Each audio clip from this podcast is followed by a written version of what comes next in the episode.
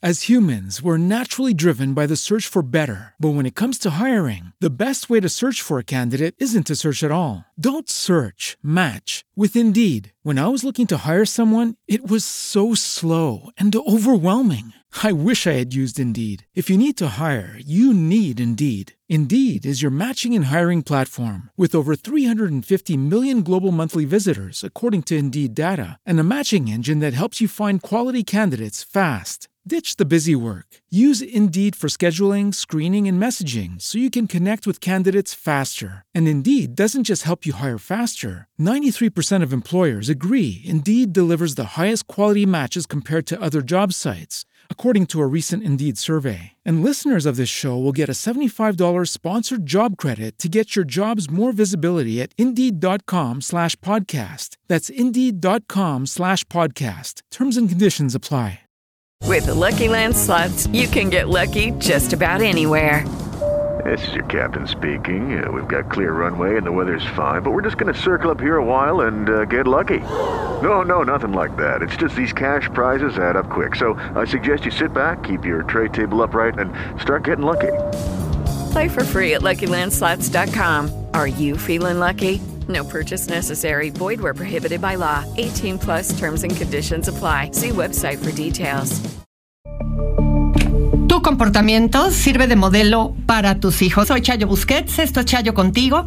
Vamos a iniciar hoy. Fíjense que en días previos estuvimos platicando con respecto a este agotamiento físico que se puede no nada más ser un tema de cansancio, sino también un tema importante eh, que descubrimos muchos en la época del COVID por ser un, eh, un problema que se presentó específicamente en, las, en los trabajadores de la salud eh, y que dio lugar a que por la gran demanda de pacientes, estas personas, eh, enfermeras, médicos, todos los que se dedicaban a atender a las personas con COVID, pues llegaron a presentar esta enfermedad que si bien era conocida anteriormente pues no se había dado con la frecuencia con la que se presentó el famoso burnout.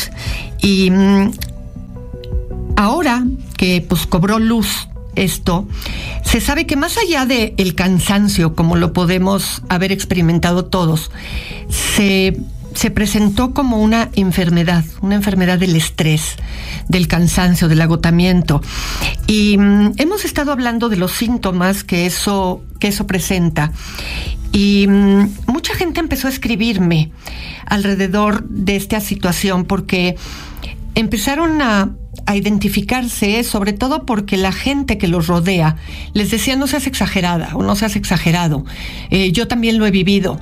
Este, todos nos cansamos, pero cuando ya se presenta claramente como un proceso de enfermedad, pues eh, con los síntomas de los que estuvimos hablando, eh, se puede hacer una diferencia muy puntual en relación a qué pasa con el cansancio cuando llega a estos extremos. Y sin duda, si te identificas con algo de esto, es, es hora de que, de que caigas en cuenta porque puede dar lugar a situaciones claras, muy particulares, en donde puede haber infartos, puede haber problemas importantes de eh, situaciones en el sistema gástrico, ¿no? En donde hay úlceras em, y todo lo que está relacionado con el aparato digestivo y con el aparato respiratorio. Así es que si reconoces las señales, es importante que te acerques al, em, al, medio médico porque puede haber una situación eh, que se da. Y hay tres, tres R's que, que se usan para identificar esta problemática. Reconocer, que es vigilar las señales de advertencia de este, de este agotamiento. Em, resiliencia, que es esta capacidad que hemos hablado en muchas ocasiones para resistir el estrés, que implica cuidar eh, tu salud física y buscar poder revertir el daño que ha generado en tu cuerpo para poder volcarte a el proceso de salud de una mejor manera. Así es que recuérdalo bien, necesitas reconocerlas, revertirlas y ser resiliente.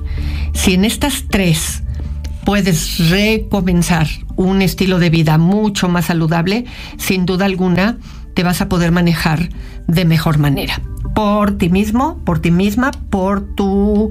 Eh, y por un mejor rendimiento en todos los sentidos.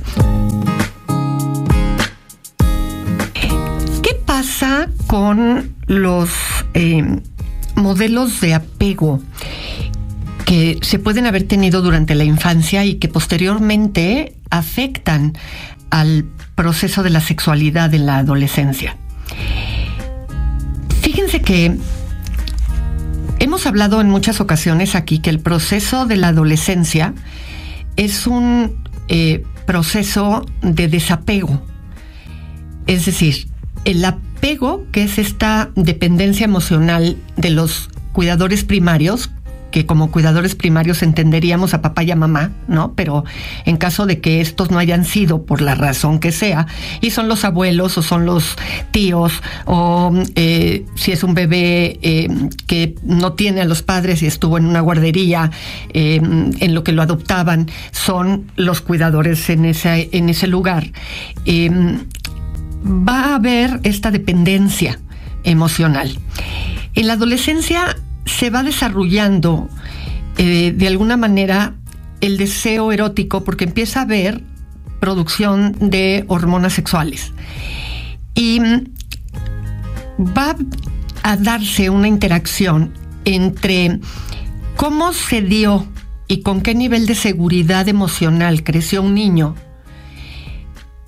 va a impactar cómo se puede transferir el si no hubo una buena dependencia emocional y hubo huecos en el desarrollo, el niño se sintió abandonado, se sintió que estaba en manos de figuras que le ofrecieron poca certeza de ser querido, puede llegar a la adolescencia y buscar a través de lo erótico, del deseo sexual, que la pareja, los novios, novias, le garanticen y le cubran de alguna manera ese, esos huecos, esas huellas de abandono, le llamamos en psicología.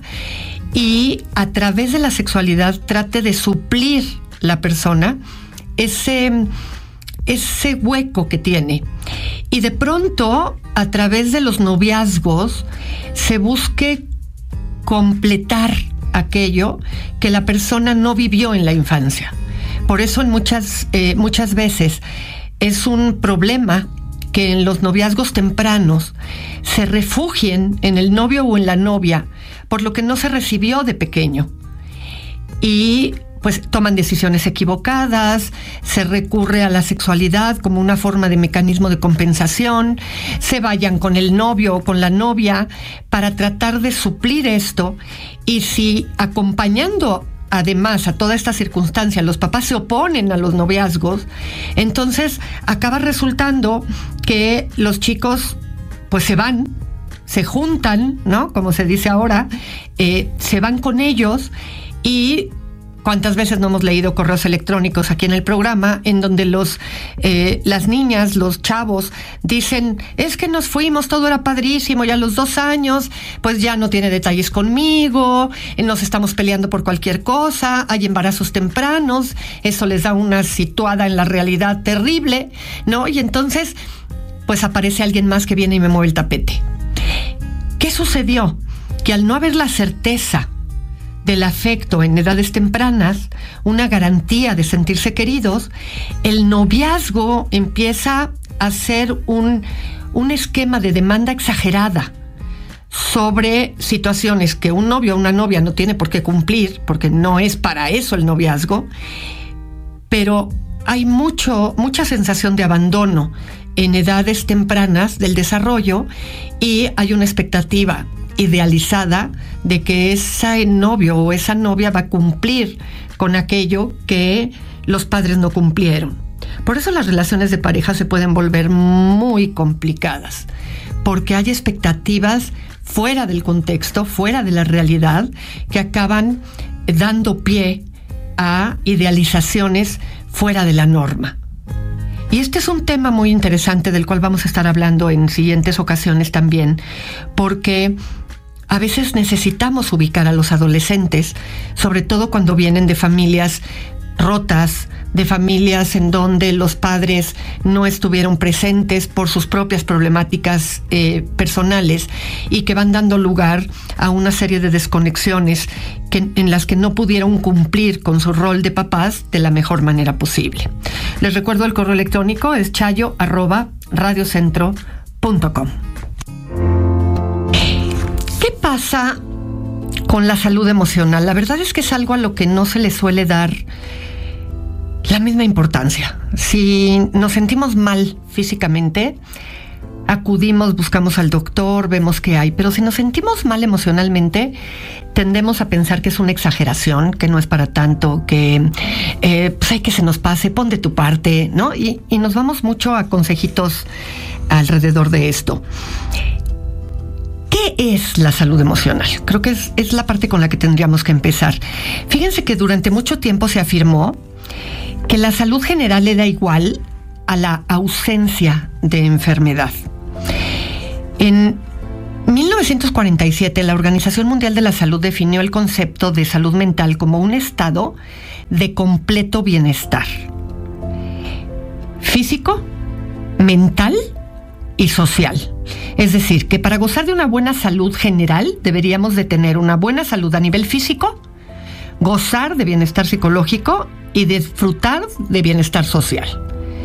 Y eso incluye no solamente tener una buena calidad en las relaciones interpersonales y las amistades, sino también tener un empleo digno, una situación económica estable y bueno, todos los etcéteras que le quieran ustedes agregar. Y entonces empezó a tomar más en serio qué hay que hacer para tener una buena salud emocional. Fíjense que la salud emocional suele salpicar muchas áreas de la vida de las personas. En la actualidad, las personas emocionalmente inteligentes suelen disfrutar de un mayor bienestar, tienen mejor conocimiento de sí mismo, toman mejores decisiones, gestionan mejor el estrés, se comunican de mejor manera en todo tipo de relaciones, tienen relaciones interpersonales más saludables, entre muchas otras virtudes que, que se suelen encontrar cuando las personas tienen esta capacidad emocional. Y mejorar lo que hoy se llama inteligencia emocional ayuda en particular a entender de forma clara cómo regular las emociones, es decir, cómo respondes emocionalmente ante las circunstancias que la vida te presenta. Y en ese proceso genera un esquema que se vuelve muy interesante en todas las diferentes áreas de tu vida. Y aquí vendría la pregunta, si tú tuvieras que verte a ti mismo, a ti misma, como qué tan inteligente te consideras en el manejo de tus emociones, uy, pues si somos muy sinceros y nos tuviéramos que calificar rudimentariamente, ¿no? Como, se califica la escuela, ¿no? De 0 a 10. ¿Qué calificación te pondrías? Y si tuviéramos que ser más específicos, en las diferentes áreas de tu vida. En tu relación de pareja, en tu familia, en tu trabajo, con tus amigos, si tienes hermanos, con tus hermanos. Y si nos vamos más específicamente, con cada uno de tus hermanos, con cada uno de tus padres, con las parejas que has tenido a lo largo de tu vida, con qué tanto provecho has sacado de las diferentes relaciones y experiencias que has ido teniendo y todo eso va dando como resultado que tú puedas irte planteando ante las circunstancias de maneras distintas. Y ahí muchas veces nos topamos con una tendencia natural que tenemos todos de, bueno, con mi exnovio no, pero porque mi exnovio era un irresponsable. Con mi papá no, porque era alcohólico. Ahí no cuenta. Con mi mamá no, porque tenía una pésima relación con su mamá. Y con mi hermano no, porque es un egoísta. Y entonces resulta que la culpa la tienen todos los de alrededor, pero tú no tienes nada que ver con nadie. ¿Se acuerdan que hace poco revisábamos cómo te tendrías que cuestionar si saliste de una relación tóxica ¿Qué vela tuviste tú ahí? ¿Y por qué te quedaste en esa relación tóxica durante el tiempo que te hayas quedado? Porque siempre acabamos teniendo responsabilidad nosotros también en el papel que jugamos en las diferentes esferas. ¿Dónde estamos? ¿Y qué calificación te pondrías?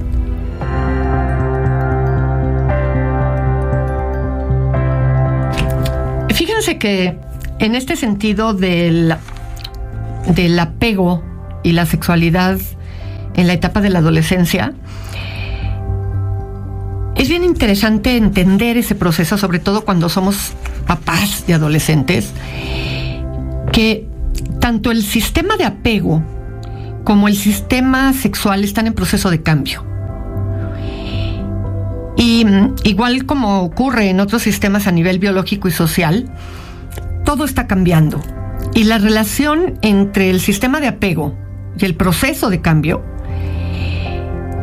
eh, es especialmente importante tomar en consideración esto, porque debido al gran protagonismo que tienen las hormonas sexuales en la, en la época adolescente y la simbiosis, este gran, gran proceso en el que van a ir de la mano todos los que tienen hijos adolescentes y está su adolescente, hombre, mujer, no importa, eh, en un periodo en donde están vueltos locos por el novio o la novia, saben que cómo se paraliza el resto de la vida de ellos y entonces se empiezan a preocupar ustedes porque bajó las calificaciones porque lo único que piensa es en el chico o la chica que le gusta, porque solamente está pensando en cuestiones sexuales, porque todo lo que quiere es estar con la persona, porque se altera y está embobado o embobada con la persona que le gusta.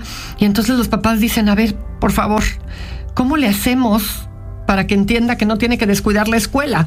De hecho, muchos eh, papás caen en la torpeza de decir, te prohíbo, ¿no? Y como nos ha dicho muchas veces Eduardo Calixto, cuando lo hemos tenido aquí en el programa, no prohíban en la adolescencia porque en automático despiertan en el cerebro la producción de dopamina y eso hace más atractivo todavía aquello que prohíben. Hay que volvernos estratégicos, hay que saber cómo relacionarnos con esa parte, porque podemos acabar generando un, un, tema complicado alrededor de esto. Y es que los modelos internos del apego se activan especialmente con la intimidad de la persona. Y entonces hay mucha fantasía en el proceso adolescente y toda esa fantasía está puesta en lo erótico, cuando hay alguien que ya tiene nombre y apellido con quien se está fantaseando. Y es por eso que en esta época empiezan los chats con contenido sexual, con fotografías, con videos, con imágenes, que me lleva tanto a decirles, supervisa las redes sociales de tus hijos, acompaña ese proceso, porque irónicamente, aunque son redes sociales y los chavos los consideran vida privada, curiosamente son sociales y lo privado solamente es para papá y mamá.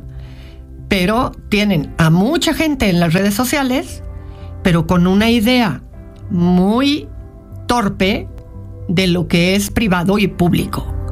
Y más ahora que comparten los packs famosos y que comparten imágenes y que seducen y erotizan todo a través de las redes sociales. Así es que tenemos que estar bien presentes, porque ambas cosas, el querer depender de alguien que no sean papá y mamá ya, pero que es transferido a otra persona, novio o novia, con contenido erótico, hace que tengamos que estar bien abusados como adultos. Pues sí, estamos de regreso aquí para Em, hablar de pareja. Fíjense que no me, no me deja de llamar la atención cómo escriben, escriben, escriben, escriben y me dicen, sigue revisando el tema de las personas tóxicas, de las relaciones tóxicas. Y una persona en particular me dijo, ¿cómo se siente uno si está atrapada en una relación tóxica? Pues mira, hay muchos elementos que ayudan saber si uno está atrapado. Pero te podría decir que una de las señales claras es sentir que tu felicidad ha disminuido desde que estás en la relación de pareja. Y mm, sentir que por el otro lado, a pesar de que claramente no eres feliz desde que estás en pareja, está la contradicción de que tampoco quieres terminarla. Y al estar atrapado en medio, cuando no pareces tener una idea clara de por qué querrías mantenerte si todo indica que no estás contenta, ahí hay un, una, una, una situación que lo deja, que de alguna manera te da una pista importante. También cuando aquello que tú consideras ven afectados. No puedes decidir sobre lo que tú quieres hacer y eso te lleva a una situación en donde la persona con la que estás es la que está determinando qué es lo que tú quieres hacer. Miren, eh, de pronto recibo correos en donde me dicen, es que mi esposo no me deja ver a mi familia. La pregunta es, ¿cómo? ¿Cómo que tu pareja no te deja ver a tu familia? Y entonces me la vivo encerrada en mi casa porque a mi pareja no le gusta que salga. El otro día me topé en un lugar eh, a una persona que, que me dijo, es que una señora me pidió que te preguntara qué puede hacer porque a su esposo no le gusta que salgan al súper. Él se encarga de ir al súper, de ir al banco, de ir a todos lados. No le gusta que eh, ella salga a ninguna parte y quiere que te pregunte qué puede hacer. Y pues mi respuesta fue, pues que no le haga caso, que ella haga lo que ella considera que tiene que hacer. Pero ya cuando hay ese tipo de preguntas, en donde la respuesta que a ojos de otra persona podría parecer evidente y la persona siente que el puro deseo de la pareja ya la deja inmovilizada a hacer las cosas, pues ya de entrada está diciendo algo, ¿no? Y cuando lo obvio ya no parece obvio para alguien, creo que ya le está dando pistas.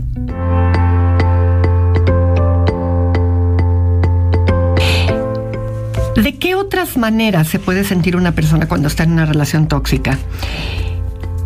que no puede expresarse libremente, que todo el tiempo se siente manipulada por la pareja.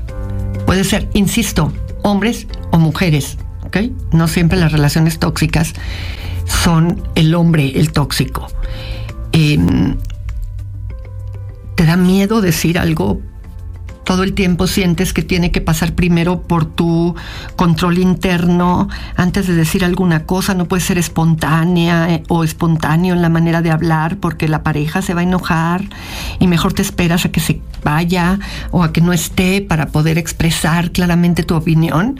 Es una sensación constante de mejor no para no provocar riñas, ¿no? Eh, esta es otra sensación que puede tener una persona que está en una relación tóxica. ¿Sientes que tu relación no está caminando hacia ningún lado? ¿Hay algo que impide que termines con la relación? Porque, insisto, es, es casi irónico lo que está sucediendo. Porque por una parte, no te sientes feliz, ni a gusto, ni contento, contenta en la relación, y por el otro lado, no quieres terminarla. Y no tienes la respuesta a esa incongruencia. Te puedes inventar respuestas, ¿no?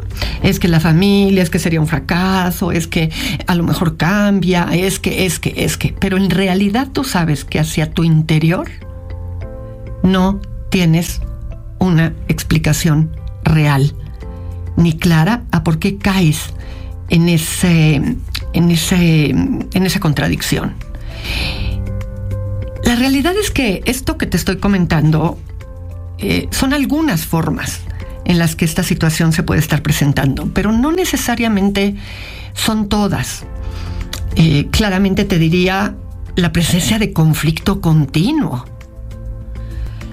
Eh, hay un elemento con el que yo me he topado con los pacientes y es que es muy intenso el conflicto, pero se ve compensado porque es muy intensa la reconciliación. Y se acostumbran a vivir un poco en medio de esa intensidad constante. Y de alguna manera se compensa, ¿no? Hay personas a las que claramente les aburre la estabilidad. Y de pronto dicen, eh, híjole, es que la parte padrísima es padrísima. Y la parte mala, pues sí, sí es muy mala, pero la verdad es que cuando nos entendemos bien, la pasamos de pelos. Y entonces eso de alguna manera nos pone en un buen lugar. Y dices, bueno, pues es el precio que estás pagando, adelante. Mientras no haya problema en relación a la pareja, vívanla como quieran. El problema es qué le modelas a los hijos. Y aquí es donde surge siempre la respuesta, más bien, donde surge siempre la pregunta. ¿Tú le deseas a tus hijos la relación que tú tienes? Lo que modelas en tu relación, ¿tú aspirarías a que tus hijos tengan una relación como la que tú les estás enseñando que tienes tú? Porque si eso estás modelando, adelante. Adelante si en el mejor de los casos, en el peor de los casos, como lo quieras poner, tus hijos acaban teniendo una relación como la que tú estás enseñándoles que tienes, te sentirías bien porque ellos estuvieran en una relación así? ¿Los felicitarías por estar en una relación como la que tú tienes? Adelante. No tienes nada que cuestionarte. Pero si no, Híjole, pues entonces enséñales qué sí es lo que habría que hacer. Ahora, hay tipos de relaciones tóxicas, ¿eh? No crean que todas las relaciones tóxicas son iguales.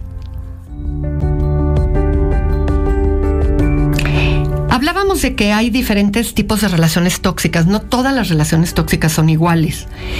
Y se han estudiado mucho las relaciones tóxicas y hay de varios tipos, no voy a alcanzar a, decirles todos hoy, pero se pueden ir dando una idea un poquito a qué tipo de relaciones pudiera llegar a pertenecer si es que estás en alguna eh, relación en las que tienes dudas de, qué tipo de relación pudieras estar.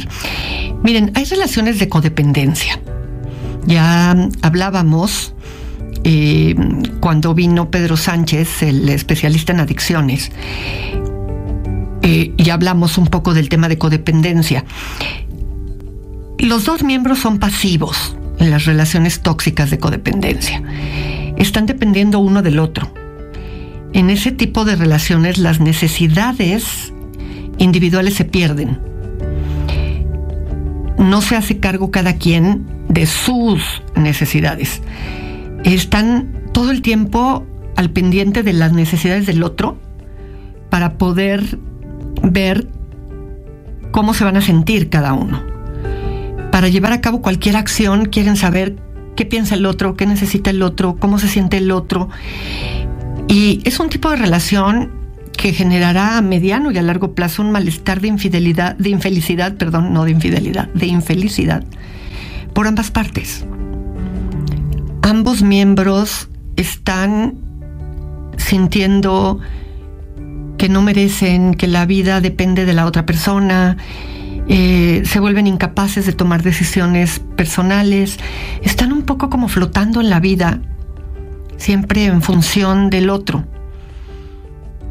Vistas desde afuera parecen relaciones muy, muy aburridas, pero no en el sentido de, de no ser divertidos, sino en el sentido de nadie sabe bien hacia dónde fluye y cómo fluye porque hay una pasividad completa de cada uno de los miembros.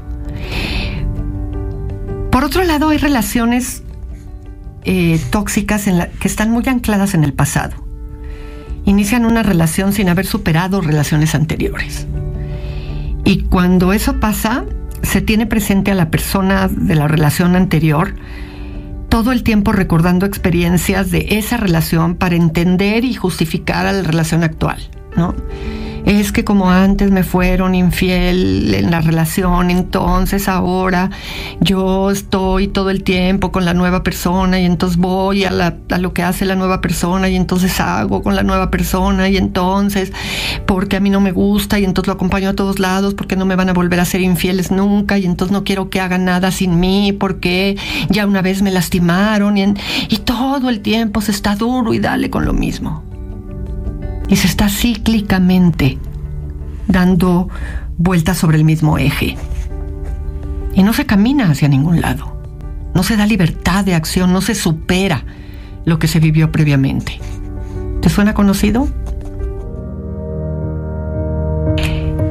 Otra del tipo de relación tóxica es una que algunos le llaman relación de llenado. Es decir, la relación cumple con un propósito principal, que es llenar un vacío que siente la persona, pero una relación no tendría que tener ese propósito. O sea, solamente tenerla, ahora sí que como diríamos en el lenguaje coloquial, porque es peor no tener nada, ¿no? O sea, una relación tiene que ser algo que nos acompaña, Em, hay personas que están en una relación porque no pueden con la idea de estar solos. Sienten un vacío y creen que teniendo la relación las llena. Yo no estaría muy segura de llamarle a esto una relación tóxica. Podría ser una relación inapropiada, pero hay algunos autores que sí la toman así como una relación tóxica. Em, el tema es que no es sano tener una relación con esas características. Hay otros tipos de relaciones que se consideran tóxicas porque la relación en su forma de comunicarse es pasivo-agresiva. No se comunican de manera abierta o clara. Se están mandando indirectas todo el tiempo hay muchos malentendidos, conflictos que no se resuelven, todo el tiempo se avientan eh, situaciones de pasadita en donde las cosas no salen de la mejor forma posible. Eh, no necesariamente hay agresiones como tal eh, de manera abierta, por eso se les dice pasivo-agresivas y normalmente las indirectas se hacen enfrente de otras personas. Y entonces se vuelve muy incómodo incluso para quienes están con la persona, con la pareja. No, ay, qué desagradable, ¿no? Todo el tiempo se están lanzando indirectas. Y lo están haciendo en serio, no es una broma. Si fuera una broma, pues es parte de un poquito la pachanguita que están armando. Y hay quienes consideran eso también tóxico. No lo es necesariamente, eh, desde mi punto de vista, pero tampoco lo hace ser una relación sana. Y lo que importa es que busquemos formas sanas de interacción. Si te aíslan, insultan, atacan, pegan o amenazan, no te confundas. Eso no es amor. Audio Centro. With lucky landslots, you can get lucky just about anywhere. Dearly beloved, we are gathered here today to. Has anyone seen the bride and groom? Sorry, sorry, we're here. We were getting lucky in the limo and we lost track of time. No, Lucky Land Casino, with cash prizes that add up quicker than a guest registry. In that case, I pronounce you lucky. Play for free at LuckyLandSlots.com. Daily bonuses are waiting. No purchase necessary. Void were prohibited by law. 18 plus. Terms and conditions apply. See website for details.